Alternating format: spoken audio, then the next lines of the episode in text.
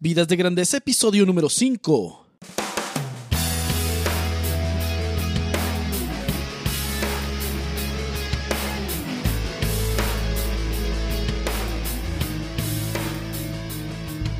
Bienvenidos a Vidas de Grandeza, donde nuestra misión es brindarte la inspiración, claridad y ánimo necesarios para trabajar con propósito y vivir con pasión. Y ahora con ustedes, Enrique Guajardo. Hola Nación de Grandeza, mi nombre es Enrique Guajardo, tu coach virtual, y esto es Vidas de Grandeza, el podcast dedicado a ayudarte a trabajar con propósito y vivir con pasión. Seas profesionista o empresario, recién graduado o con muchos años de experiencia, en una posición de liderazgo o aspirando a ser un líder, siempre hay algo que todos podemos hacer para llevar nuestro trabajo y nuestra vida al siguiente nivel. Te mando un gran saludo donde quiera que te encuentres escuchando este episodio. Gracias, mil gracias por seguir este podcast. Me emociona decirte que llegamos al episodio 5 y bueno, apenas vamos comenzando. La verdad quisiera hacer un episodio diario, pero sabes, las cosas grandes comienzan en pequeño y nada que valga la pena es fácil. Lo importante es comenzar y dar pasos. Por eso me emociono como si este fuera el episodio número 1000. El haber comenzado y estar dando el quinto paso en este podcast es un avance tremendo. Espero con fuego en el corazón que este material te inspire y sobre todo que puedas ponerlo en práctica en tu vida y en tu trabajo. El tema que trataremos en este episodio es crucial para nuestra vida y es algo que es difícil de dominar, pero no imposible. Es por ello que se podría considerar casi como un arte. Es el arte de tomar decisiones. El saber tomar decisiones es una herramienta de extrema utilidad para la administración. La libertad es algo que solo nosotros los seres humanos tenemos y nadie más, nada, ninguna otra criatura sobre la faz de la Tierra tiene este regalo tan valioso que es la libertad. Venimos al mundo libres y con el paso del tiempo aprendemos a administrar nuestra libertad para bien o para mal. Esta libertad que tenemos, al igual que otros aspectos de nuestra vida como lo son el tiempo, nuestras fuerzas físicas, los recursos, el dinero, etc., es necesario administrarlos. Es por ello que tomar decisiones es una herramienta esencial para una buena administración. Decidir, ¿qué significa decidir? Decisión significa hacer un corte, ¿sí? Hacer un corte entre lo que se va y lo que se queda. Viene del latín decidere, que significa separar cortando. Diariamente, desde el momento que despertamos, entramos en el mundo de las decisiones. ¿Cuál es la primera decisión que se nos presenta al despertar? La decisión de qué actitud vamos a tomar ese día. En ese momento decidimos si vamos a empujar, si vamos a ir adelante o si nos van a tener que arrastrar y vamos a estar ser un contrapeso para los demás. Desde ese momento empieza la decisión. Después viene la decisión de si me levanto o me quedo dormido y, y así sucesivamente. Estamos constantemente tomando decisiones mientras estamos despiertos. Hoy hablaremos de siete herramientas que nos ayudarán a discernir y agilizar el proceso para tomar decisiones. Pero ¿por qué es tan difícil decidir? Vamos a entrar en el tema. ¿Por qué es tan difícil decidir? Bueno, hay varias razones. En, en la vida diaria uno se puede dar cuenta de ellas. Una de las razones porque quizá no sabemos lo que queremos y en realidad no sabemos lo que es mejor. Otra puede ser porque no sabemos qué es lo más importante en el momento presente. Y otra puede ser porque tenemos miedo a tomar una mala decisión o a equivocarnos. Nuestra sociedad actual parece fomentar la idea de que hay opciones ilimitadas. Y por ello parece que hemos perdido la capacidad de filtrar lo que es importante de lo que no lo es. Ahora bien, lo más importante para mí en este momento es diferente a lo más importante para ti en este momento. ¿sí? va a ser diferente según la etapa, la persona, etc. Muchas, muchas cosas hacen que eso sea diferente. La idea de que podemos tenerlo todo y hacerlo todo ha infectado nuestra sociedad desde hace mucho. Lo podemos ver en los anuncios que nos invitan a tener cada vez más cosas, en las empresas que en sus descripciones de trabajo que tienes que hacer cada vez más y más y más y más cosas en el mismo tiempo. Lo puedes ver en la necesidad de estar disponibles las 24 horas del día, los 7 días de la semana. O simplemente en las escuelas donde las actividades extracurriculares para los alumnos son cada vez más y más y más y más. La realidad, la realidad es que no podemos tenerlo todo y hacerlo todo. Y esto no quiere decir que haya que cortar los sueños, anhelos, aspiraciones y proyectos más profundos de nuestra vida, sino al contrario, para poder darle la prioridad a las cosas que merecen la prioridad, se necesita una habilidad para decidir. Mira, por ejemplo, de las 24 horas del día, cuando decimos sí a dormir, automáticamente un bloque de 8 horas queda apartado para dormir. Quiere decir en este ejercicio que quedan 16 horas para las cosas a las que decimos sí. Y si cada actividad durara una hora, en teoría podrías decir sí a 16 actividades ese día. Esto sin contar todas aquellas actividades que tienen que ver con el cuidado personal. Tenemos que hacer la paz con, con, el hecho de que hacerlo todo y tenerlo todo no es sinónimo de importancia o realización. Hacerlo todo y tenerlo todo es resultado de una falta de enfoque. Para dar la máxima contribución con nuestra vida, cumplir nuestros sueños y anhelos más profundos, servir lo mejor posible a nuestra familia y a los demás y vivir con pasión, requiere de una estrategia predefinida sobre a qué cosas diremos sí y a qué cosas diremos no. Y aquí va la primera herramienta para hacer esto. La primera herramienta es el identificador de prioridades. Si tú no decides sobre las prioridades de tu vida, alguien más lo hará por ti. El nivel de importancia de las cosas varía en función de las prioridades. ¿Qué son las prioridades? Las prioridades son las pocas cosas críticas que hacen la diferencia y varían según la etapa de la vida de cada persona. ¿Sí? Por ejemplo, las prioridades que tienes cuando eres muy joven son diferentes a las prioridades que tienes cuando ya estás ya eres más grande. Las prioridades que tienes cuando estás soltero o soltera son diferentes a las prioridades que tienes cuando estás casado o casada. Entonces, las prioridades van a variar según la etapa, pero siguen siendo las pocas cosas críticas que hacen la diferencia.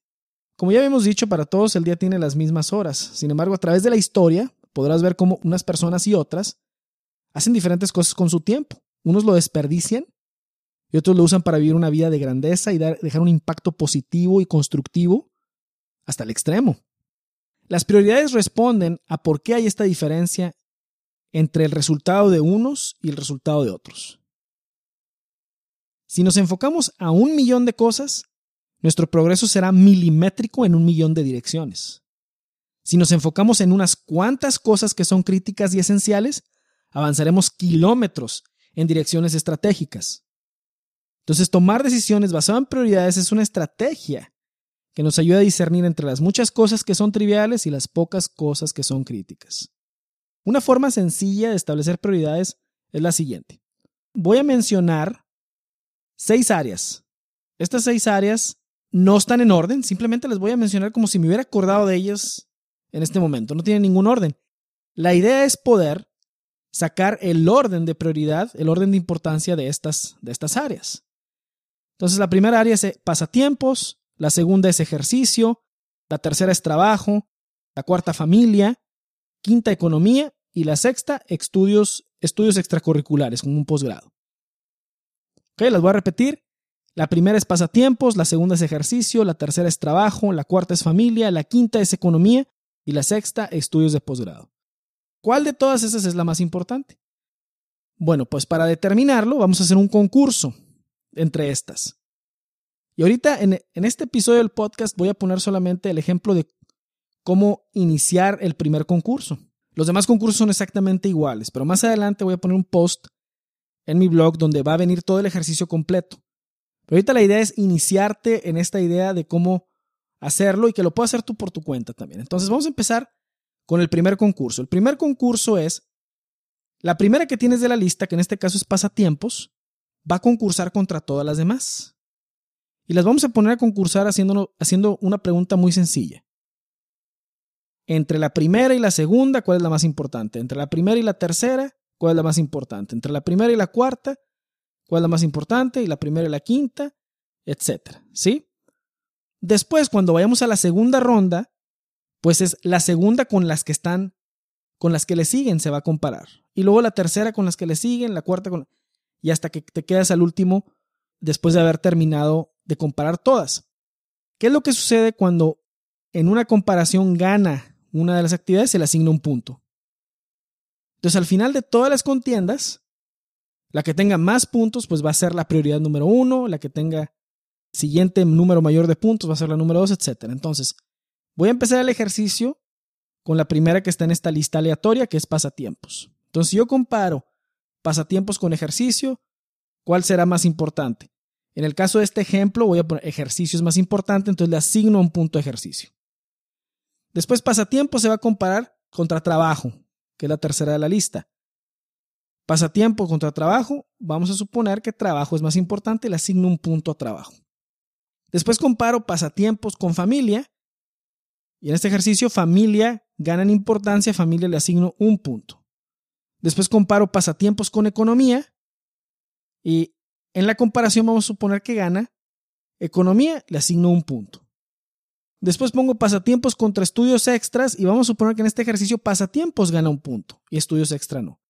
al final de esta primera ronda, las puntuaciones son las siguientes. Pasatiempos tiene un punto, ejercicios tiene un punto, trabajo tiene un punto, familia tiene un punto, economía tiene un punto y estudios extra tiene cero puntos. En la siguiente ronda, que es la que va a venir en el ejercicio que voy a publicar en mi blog eh, al lado de este post o unos días después de que publique este episodio, van a venir la ronda 2, la ronda 3 de las siguientes áreas. Al final de cuentas, al final de este ejercicio, te vas a quedar con cuál es la prioridad número 1, la número 2, la número 3, la número 4, la número 5 y la número 6. Ahora, ¿qué pasa con la prioridad número 6, la que queda en último lugar? ¿Quiere decir que no es importante? No. Estas seis, seis áreas que están aquí son importantes en este ejemplo. Entonces, quiere decir que a la hora de decidir y cuando haya un conflicto de prioridades, en este orden de seis, pues va a ganar la que tenga la prioridad número uno después de haber hecho las contiendas. ¿Qué pasa con todas las áreas que no llegan a esta lista de seis? Vamos a decir que estamos comparando, hubiéramos estado comparando cuatro. Por ejemplo, aquí no está amigos. ¿Es importante? Sí, es importante. Eso no quiere decir que no sean cosas que no, que, que debamos de evadir o no hacer. Simplemente que en ese momento en esa etapa de la vida, las prioridades que estamos ponderando son críticas. Las otras van a caer en su lugar después de haber ordenado estas seis. Entonces, esa es la idea. Esa es la idea con el identificador de prioridades. La herramienta número dos la llamé el poder de decir no. También hay una publicación en mi blog que precisamente se llama así, el poder de decir no, donde viene expuesto a detalle ejemplos y repertorio, etcétera, y por qué es tan importante. Pero quiero tocar el punto aquí porque es una herramienta que es básica para poder saber qué es lo más importante en nuestra vida y para poder identificar las pocas cosas que hacen la diferencia. Todos los días, como dijimos, se nos presentan cientos de preguntas que requieren una respuesta de nuestra parte. Y hay que tener en cuenta esto. El número de veces en toda nuestra vida que diremos que daremos un sí siempre será menor al número de veces en que daremos un no.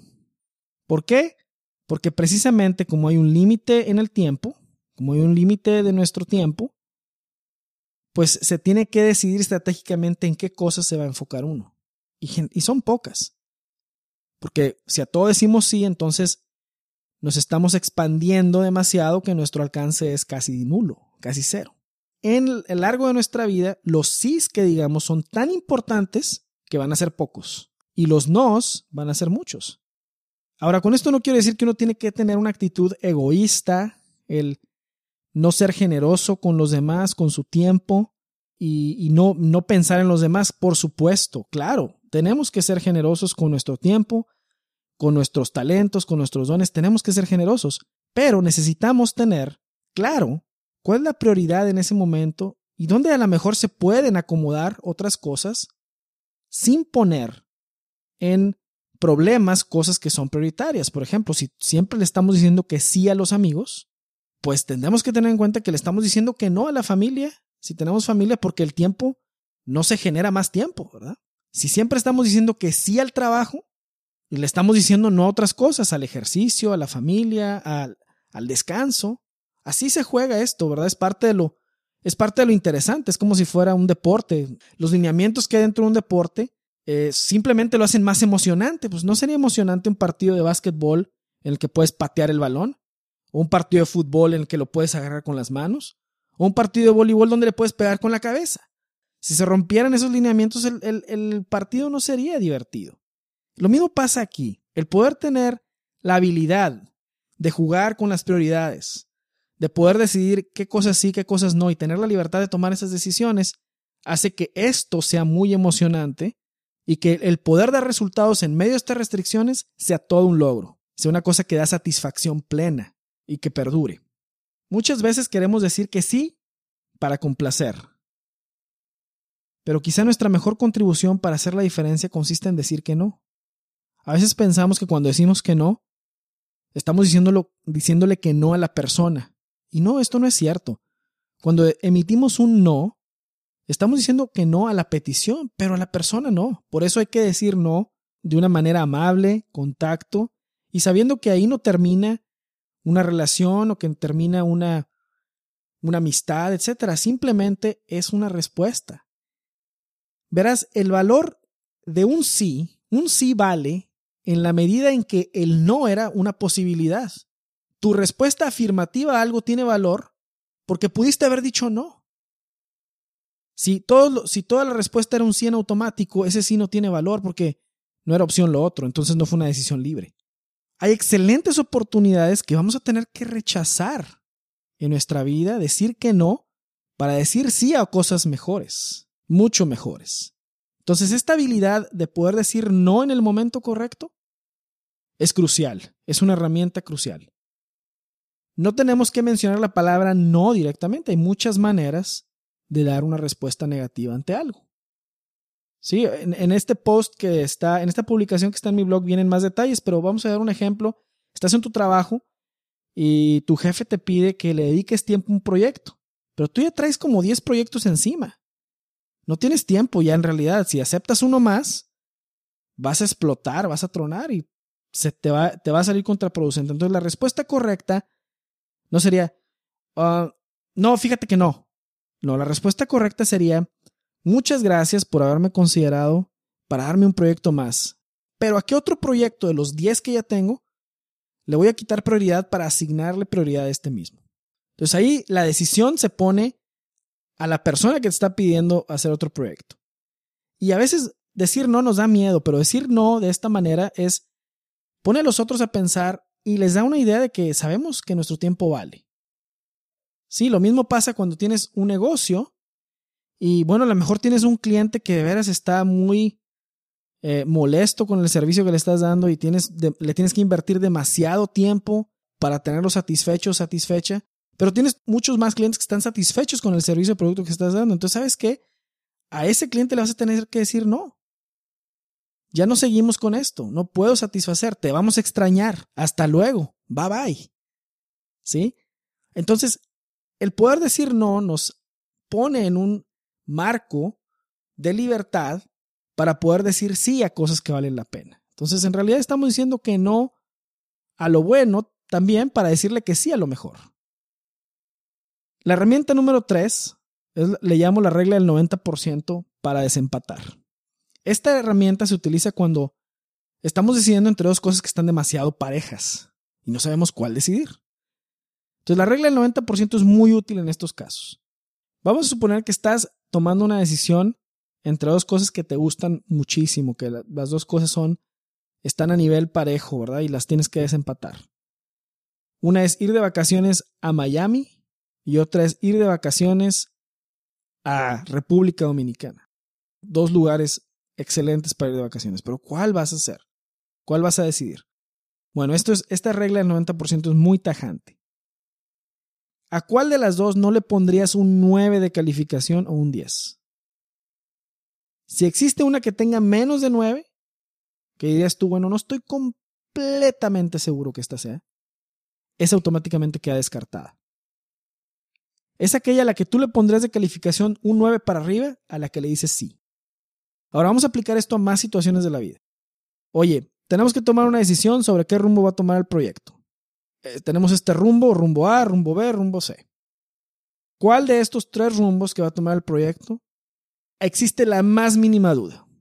Bueno, pues el rumbo B, queda descartado inmediatamente. Ahora, entre el A y el C, ¿cuál, ¿en cuál de estos dos, comparando estos dos, ¿En cuál tenemos algo de duda? Pues la verdad tenemos en el A, ¿ok? Entonces en el C es donde estamos más seguros. Sí, entonces esa es, el, es la decisión que tomamos en este momento. Esta regla del 90% sucede ayuda para los momentos en los que hay que tomar decisiones poco rápido, pero que no son de gran trascendencia. Herramienta 4 es decisiones límite.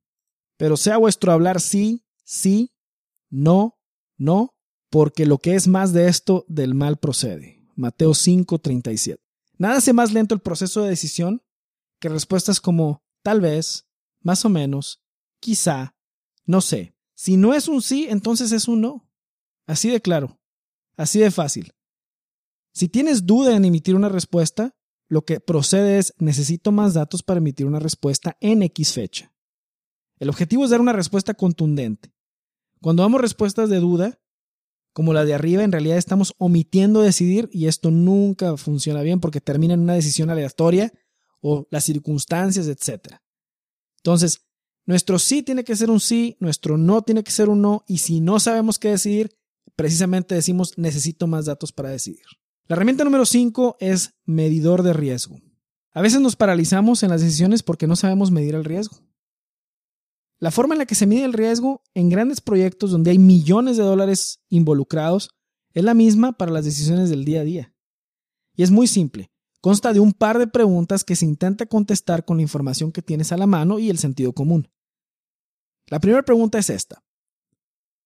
Ponderando una decisión específica que tenemos temor a decidir porque no sabemos qué consecuencias tiene, tenemos que hacer esta pregunta. ¿Qué es lo peor que puede pasar? Y te pones a notar qué es lo peor que puede pasar, qué es lo peor que se te ocurría, sea que lo estás haciendo tú solo el ejercicio o con el equipo de trabajo, lluvia de ideas, lo que sea, qué es lo peor que puede pasar. La siguiente pregunta, ya que se contemplaron los posibles escenarios de lo peor que puede pasar, es qué es lo mejor que puede pasar. Y enumeras cuáles son las ventajas. Al final, compara las dos. ¿Cuál puede ser el resultado? Que a lo mejor lo peor que puede pasar no es tan malo como lo imaginábamos y que a lo mejor lo mejor que puede pasar es todavía mejor de lo que lo imaginábamos. O puede ser viceversa. ¿Sí? Entonces ya al haber enumerado los peores escenarios en base a la información que tenemos, basado en información y sentido común, no hay historias de terror o miedos. Es en base a hechos, a lo que sabemos. ¿Sí? Entonces la respuesta al final de este análisis va a ser un sí o un no. La opción A o la opción B, de acuerdo a lo peor y lo mejor que puede pasar en una y lo peor y lo mejor que puede pasar en la otra. Ok. Vamos a la herramienta número 6. Somete el miedo, decide y actúa. Así se llama esta herramienta número 6. Somete al miedo, decide y actúa. Queremos pasar la vida sin cometer errores, sin arriesgarnos. Vivir de manera que todo esté fríamente calculado, sin sorpresas ni cambios. No nos gustan los cambios. Ahora, no todos los cambios son buenos, pero solo a través del cambio hay progreso. Si no queremos errores, si queremos todo fríamente calculado, el resultado de esto es monotonía, es promedio, es en serie. Si en un ambiente donde están armando vehículos, donde están haciendo cosas en serie, en manufactura, así es el ambiente, es en serie, no que no se quiere que nada cambie. Pero la vida no es en serie.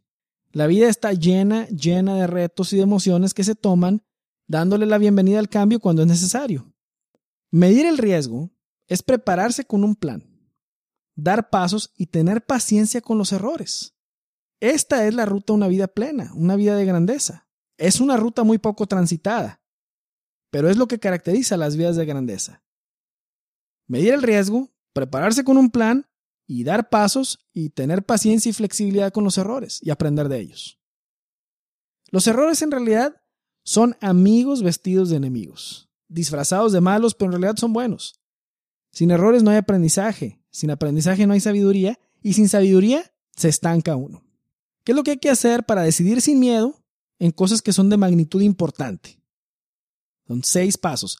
El primero es, ten presente la decisión que vas a tomar en este momento. Ponle en tu mente esa decisión.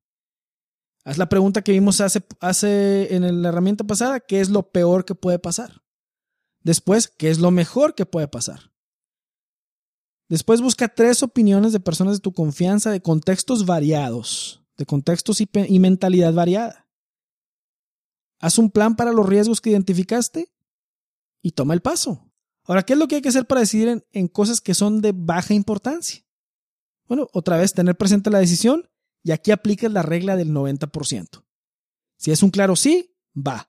Si no es un claro sí, no tiene 9, no le pondrías un 9 o un 10 de calificación, entonces es un no. Decides y actúas. Entonces hay una diferencia. Entre más implicaciones tenga la decisión, tienes que ponderar un poco más, tienes que hablar con personas, tienes que evaluar los riesgos y entonces das el paso. A veces se genera una parálisis porque la magnitud de lo que se está diciendo es tan grande que se paraliza uno. Sí, bueno, la idea no es paralizarse, es tomar la decisión después de que se tiene la información correcta. El miedo en realidad no es algo que se vaya a ir o que se vaya a eliminar, es algo con lo que hay que, hay que manejarlo. El miedo hay que manejarlo. Siempre tenemos miedo para muchas cosas. Y es normal, pero hay que mantenerlo a raya y manejarlo. La herramienta número 7 es la última y la dejé al último propósito, la dejé al último para que no se nos vaya a olvidar. La herramienta número 7 para dominar el arte de decidir es pon tus decisiones en manos de Dios. Esta es la realidad. La herramienta que es más importante de todas las que dije es esta. ¿Sí? Date un tiempo para hablar con Dios cada día. De preferencia en la mañana antes de que todo comience. Si nunca lo has hecho, comienza por ponerte en silencio cinco minutos y trae a tu mente todas las decisiones que se te van a venir al frente en, en ese día. Sobre todo aquellas que son difíciles, aquellas en las que hay dificultad para decidir. Aquellas en las que ya sabes qué hacer, pero no tienes la fuerza o el valor para actuar. Tráelas a tu, a tu mente y platícaselas a Dios. Así de manera muy cándida, con toda confianza, con toda la libertad del mundo, plantéale, Señor mío, ¿qué piensas de esto? ¿Qué debería hacer con esto otro? ¿Tú cómo resolverías esto? Por experiencia propia, te puedo asegurar que obtendrás una respuesta. Y también por experiencia te digo que cuando no escuchas una respuesta, es que estás siendo llamado a confiar y a actuar en fe. Quiere decir que ya tienes lo necesario para tomar la decisión y el paso. No te paralices si no escuchas rápido una respuesta. Encomiéndate a Dios y actúa usando sentido común. Quisiéramos estar en dos lugares al mismo tiempo y poder hacer varias tareas, así nada más, siempre, como se dice, multitasking. Porque hemos dejado que la idea de que podamos hacerlo todo y tenerlo todo nos domine, entre nuestra mente y nuestro corazón. El hecho de que tengamos que decir no a unas cosas para decir sí a otras cosas es una cosa que hace que este juego sea muy interesante, que nuestra vida sea se lleve a cabo en un marco donde hay que lograr cosas en medio de variación y dificultades. Para alcanzar las metas y sueños más profundos, no se logra diciendo que sí a todo. Al contrario, diciendo sí a aquello que es esencial y diciendo no a aquello que es trivial. Hemos llegado al final de este episodio. Espero que te hayas divertido muchísimo escuchándolo como yo me he divertido grabándolo. Vamos a dejar una tarea. Bueno, en realidad vamos a dejar dos cosas de tarea para reflexionar. Número uno, haz el ejercicio de prioridades, la herramienta número uno que vimos, con el resto de las áreas del ejemplo. Como te digo, en, mi blog va a haber una publicación sobre el identificador de prioridades donde va a venir el ejercicio completo. De tarea tú lo puedes hacer usando tus propias áreas, las cosas que tú quieres evaluar, a ver qué resulta. Número 2. Practica con alguien de confianza o en el espejo cómo decir no de manera amable pero asertiva, con seguridad. Y así te vas a sentir más libre de poder decir no, ¿verdad? Y de poder decir sí a lo que más vale la pena. Antes de finalizar, te quiero recordar suscribirte gratis a mi blog que cuenta con dos direcciones de internet. La primera es www.enrique.me y la otra es www.enriqueguajardo.com. Son dos direcciones para el mismo site. Para que puedas recibir mis publicaciones en la comodidad de tu correo electrónico en el momento en el que salen. En ocasiones no voy a publicar en redes sociales todo. Y la mejor manera de tener las publicaciones de mi blog en tu correo electrónico es suscribiéndote en la lista y solamente dejas tu email, es completamente gratis cuando no quieras dejar de, cuando quieras dejar de recibir las publicaciones, simplemente te desuscribes de la lista y se acabó, no hay ningún problema. También hay una nueva sección en mi blog que se llama Pregúntale al coach, en la que puedes enviarme tus preguntas de carrera, vocación profesional y trabajo, etc. La dirección es pregúntale al coach enriqueguajardo.com. Para más datos, puedes revisar mi blog, la sección en la parte superior de la página que dice Pregúntale al coach. También te invito a que nos conectemos por Facebook y por Twitter. Muy bien, pues hasta la próxima y te deseo lo mejor.